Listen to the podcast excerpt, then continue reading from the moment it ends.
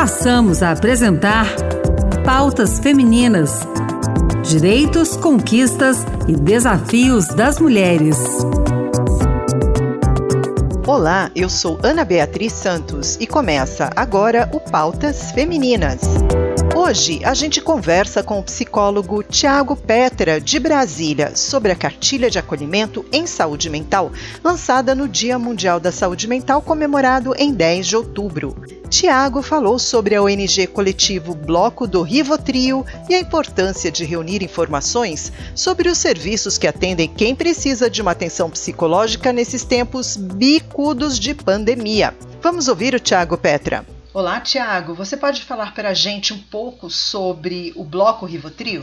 Olá, olá a todas e todos ouvintes da Rádio Senado. Então, o Bloco do Rivotril vem para trabalhar essa questão da saúde mental, das relações cotidianas, das relações de poder e da condição urbana. A nossa bandeira é tentar mudar a representação social dos transtornos mentais junto à população, visto que os transtornos mentais são muito estigmatizados, discriminados, e colocar realmente as pessoas que têm algum tipo de transtorno mental na rua, ocupar esses espaços públicos, lutando para que essas pessoas possam aparecer e pertencer à cidade. Como bloco, nesse cenário de pandemia, a gente resolveu fazer intervenções urbanas, ocupar com uma outra linguagem, ocupar com uma estética, com uma arte. E aí resolveu ocupar uma região central de Brasília, a Torre de TV, né, um ponto que conecta toda a cidade. Todo turista tem que conhecer a Torre de TV, não é mesmo, Tiago?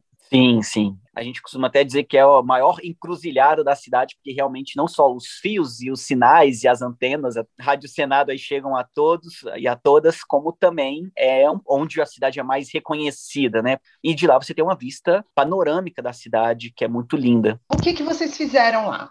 A gente pensou em fazer essa pergunta para a população: é, como você está hoje? A gente notou que na pandemia mudou essa pergunta de cuidado, né? Antes a gente falava, oi, tudo bem? E a gente viu que não tá tudo bem mais, né? Ninguém esperava por esse cenário de incertezas, né? Hoje a gente pergunta, oi, como você tá? E a gente ainda quis colocar uma questão temporal aí, né? Oi, como você está hoje? Como uma forma de cuidado. E junto a essa frase, a gente colocou uma pessoa é, se equilibrando numa corda bamba, como se fosse dentro de uma água, na profundeza de um mar, de um oceano, na ideia de fazer uma metáfora de que a vida é um equilibrar-se constante e um respirar profundo, frequente. Então a gente está sempre tendo que se equilibrar e respirar profundamente, né? É, uma das nossas intervenções também foi a frase "lembre de respirar". E aí a gente pensou nessa metáfora a arte circense nos ensina muito sobre isso, né? No circo, se você vai fazer um trapézio, uma corda bamba, você sempre tem que ter uma rede de apoio para não se machucar e para não morrer. Então a gente pensou, se a vida é um se equilibrar, a gente tem que ter amparo, a gente tem que ter uma rede de apoio porque o tombo é quase inevitável. A ideia foi fazer essa intervenção urbana associando a uma cartilha que pudesse fazer essa rede de acolhimento. Então não foi só provocar o tema da saúde mental, mas também como as pessoas podem ser acolhidas se o se equilibrar for intenso e ela pode cair, ter um tombo, esse é o programa Pautas Femininas. Nós estamos conversando com o Tiago Petra. Tiago, como as pessoas interessadas podem ter acesso a essa cartilha? A gente tem duas formas. Primeiro, que ela está sendo bem divulgada, todos os coletivos de saúde mental locais e nacionais, né? A gente fez um, uma parceria muito grande com o movimento nacional da luta antimanicomial, por exemplo, e com muitas universidades. E assim, é, também a, a maioria das pessoas podem ter acesso no próprio Instagram do Bloco do Rivotril, que é arroba Bloco do Rivotril, tudo junto com O no final, né, não com L, bloco do Rivotril. Lá a gente tem disponível o QR Code para acessar a cartilha e na bio tem o próprio link e, Tiago, e qual foi o critério para colocar os serviços disponíveis aqui no Distrito Federal nessa primeira edição da cartilha? Foi um mapeamento muito grande, que levou muitos meses, e a gente sabe que sempre falta algum serviço ou uma instituição. Então a ideia foi, já prevendo isso, é, e também o surgimento de novas, né? Tem instituições que vão ainda surgir e aparecer. A gente pensou em criar por edição a cartilha. Então não é uma cartilha definitiva, né? Criar plataforma que é difícil, agora atualizar é bem mais simples.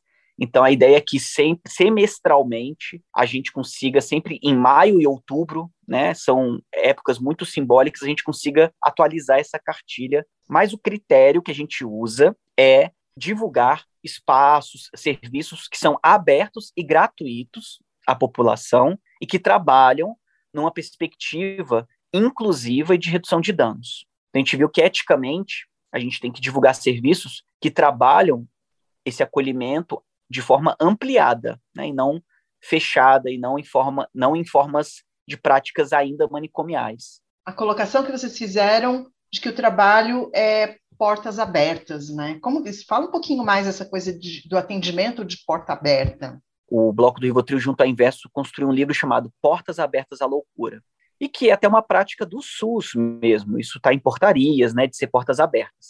Essencialmente, portas abertas é você chegar em qualquer serviço e ser acolhido, ter ali uma primeira, um primeiro acolhimento, uma primeira entrevista para entender sua demanda e, e, ali sim desenvolver um, um, projeto terapêutico singular e coletivo, né? É, é traçar um plano de acolhimento, de amparo para essa pessoa. Então é muito interessante que também não só de, de a gente cria um acolhimento de, de portas abertas, como também de uma perspectiva ampliada que é o pronto atendimento, né? Um atendimento do que emerge, do que urge. Às vezes a pessoa não precisa de um processo terapêutico, ela precisa de uma escuta pontual para abrir possibilidades. Então a gente pensa muito nisso, da, de ser portas abertas é estar aberto para qualquer momento para acolher essa pessoa que está demandando ajuda, porque realmente as pessoas ficam muito desamparadas, principalmente tem uma questão sim, né, de gênero e, e de classe aí no, na questão que sempre a população mais pobre sofre mais, as mulheres acabam tendo esse dever, esse papel, né, essa representação de que elas que são as cuidadoras, isso traz é, muitas consequências. Mais uma coisa que motivou essa cartilha foi né, que o cuidado ele se dá em rede. Nenhum cuidado individual é suficiente para acolher essas pessoas. A gente tem uma concepção que toda saúde mental ela é coletiva. Por mais que você sofra um trauma pessoal, você vai ter que estar em relação com o mundo, com a cidade, com as pessoas. Tiago, você pode falar um pouco mais para a gente sobre essa questão da saúde mental e a mulher? Essa questão da saúde mental e da mulher, né, do feminino, criam-se muitos rótulos, né, muitos estigmas. Basta esta mulher estar sobrecarregada, cansada, exausta, que é dita como louca, como sempre associam temas de saúde mental às mulheres. Ou ela é histérica, ou ela está fora do controle, ou ela muda de humor e é bipolar. Então há também uma banalização dessa condição psíquica junto às mulheres. A gente né, nem fala disso tanto, mas é algo que tem que se aprofundar. Tiago, a gente já está caminhando para o final do programa. Eu gostaria que você deixasse uma mensagem para os nossos ouvintes. É, minha mensagem final é que a gente possa perceber que a saúde mental ela não está ligada apenas a, a depressão, a ansiedade, né, que ela está no cotidiano, que a gente tem que cuidar das nossas relações, de como a gente está escutando as coisas. É muito importante ver que a gente tem esse papel de cuidador na saúde mental. Esse tema não é só responsabilidade de profissionais, especialistas dessa área, né, que a gente pode perceber em nosso meio, em nossa rede afetiva, quem está demandando mais cuidado naquele momento, né, quem precisa de mais atenção, ainda mais nesse cenário que está mexendo com todo mundo. Então, que a gente possa perceber e ativar nossas próprias redes, né? Até, até então a gente falou muito das nossas redes profissionais, mas lembrar que a gente tem redes afetivas, né? Que a gente pode estar sempre ativando, estando em contato e poder falar, colocar nossas emoções, nossos sentimentos em movimento, que as pessoas possam ter esse cotidiano saudável e que possam falar mais das suas emoções, porque ela está nisso, está no cotidiano, está na cidade, está nas relações, e não só nos hospitais, não só nas clínicas. Ok. Tiago, muito obrigada pela sua participação aqui na Rádio Senado. Eu que agradeço a todas e todos os ouvintes. Muito obrigado pelo convite. O Pautas Femininas termina aqui. O programa de hoje teve produção e apresentação de Ana Beatriz Santos e trabalhos técnicos de Josevaldo Souza. Obrigada pela sintonia e até a próxima.